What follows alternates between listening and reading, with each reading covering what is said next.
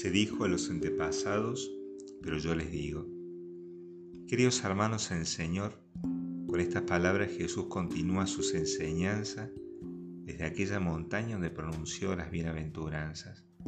Recordemos que en el Antiguo Testamento Moisés en la montaña recibe la ley escrita en piedras por el dedo de Dios, el decálogo, lo que nosotros llamamos los diez mandamientos. Y dicha ley cumplió una misión muy importante, cuidar la libertad del pueblo de Dios. Fue un pueblo que sufrió más de 400 años de esclavitud, y Dios al sacarlo de Egipto lo hace un pueblo libre, y para cuidar este gran don que es la libertad, le entrega la ley para que pueda llegar a la tierra prometida, porque la ley de suyo ordena la conducta orientándola a un fin. Es un error propio de estos tiempos creer que los mandamientos dados por Dios coartan la libertad.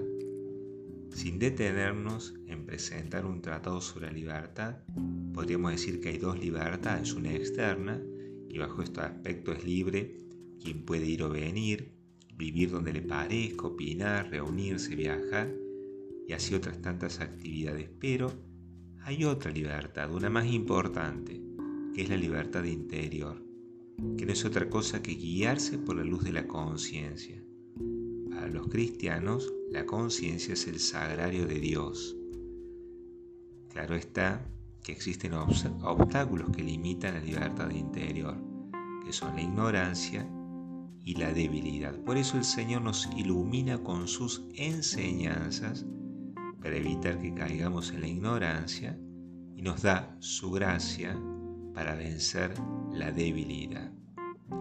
Quiere que no repitamos el error de los escribas y fariseos de hacer nuestra relación con Dios una relación basada en premios y castigos, en el cumplimiento de leyes frías que no nos ayudan a ser más libres, al contrario, podemos llegar a ser esclavos de nuestras costumbres totalmente desencarnadas de la realidad humana.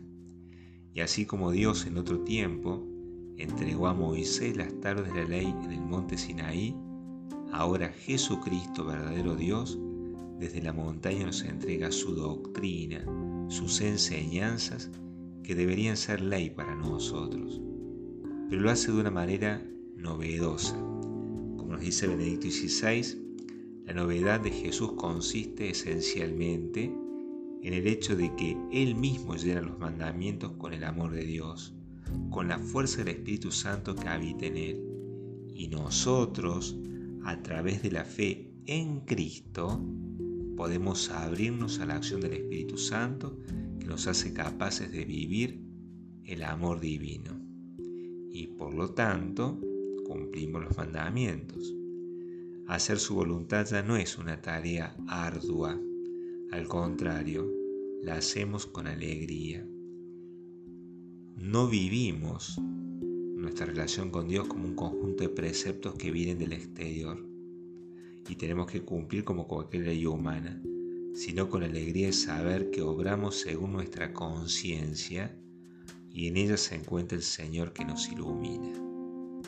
Queridos hermanos, vivir cristianamente según los mandatos de, la conciencia es vivir la libertad.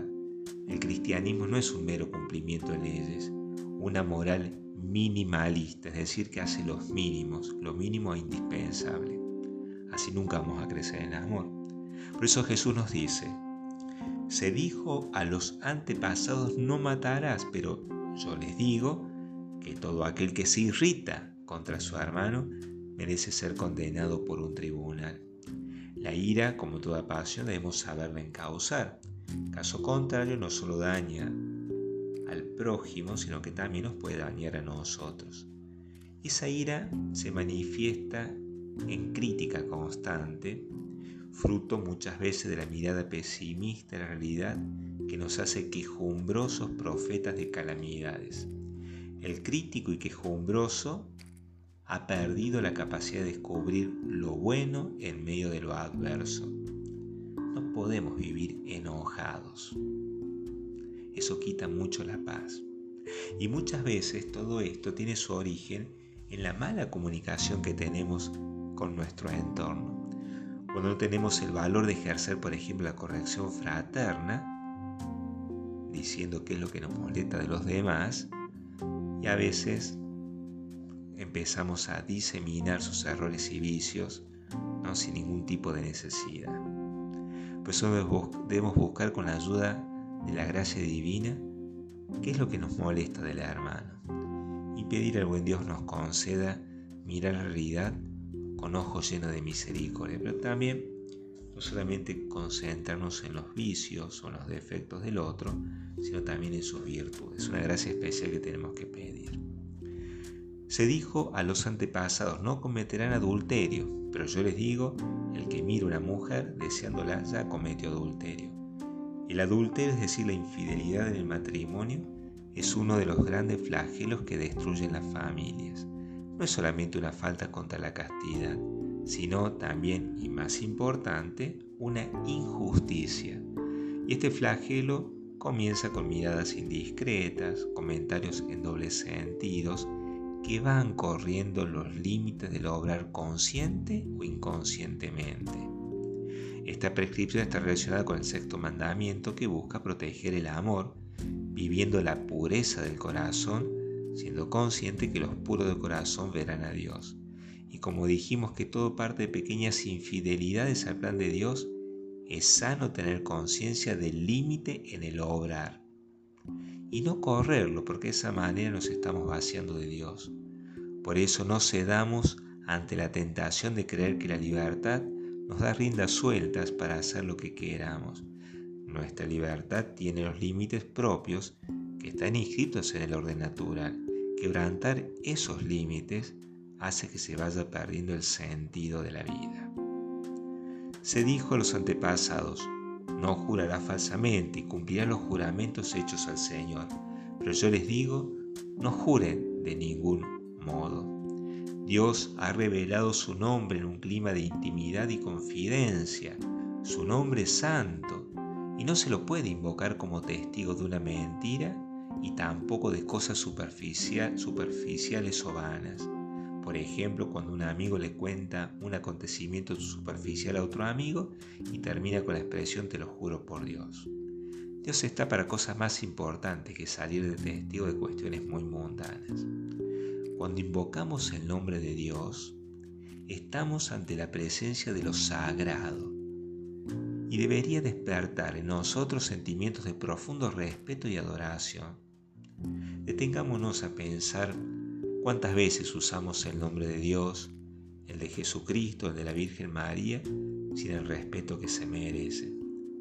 Tenemos que recuperar ese sentimiento de respeto ante lo sagrado por el hecho de mencionar estos nombres.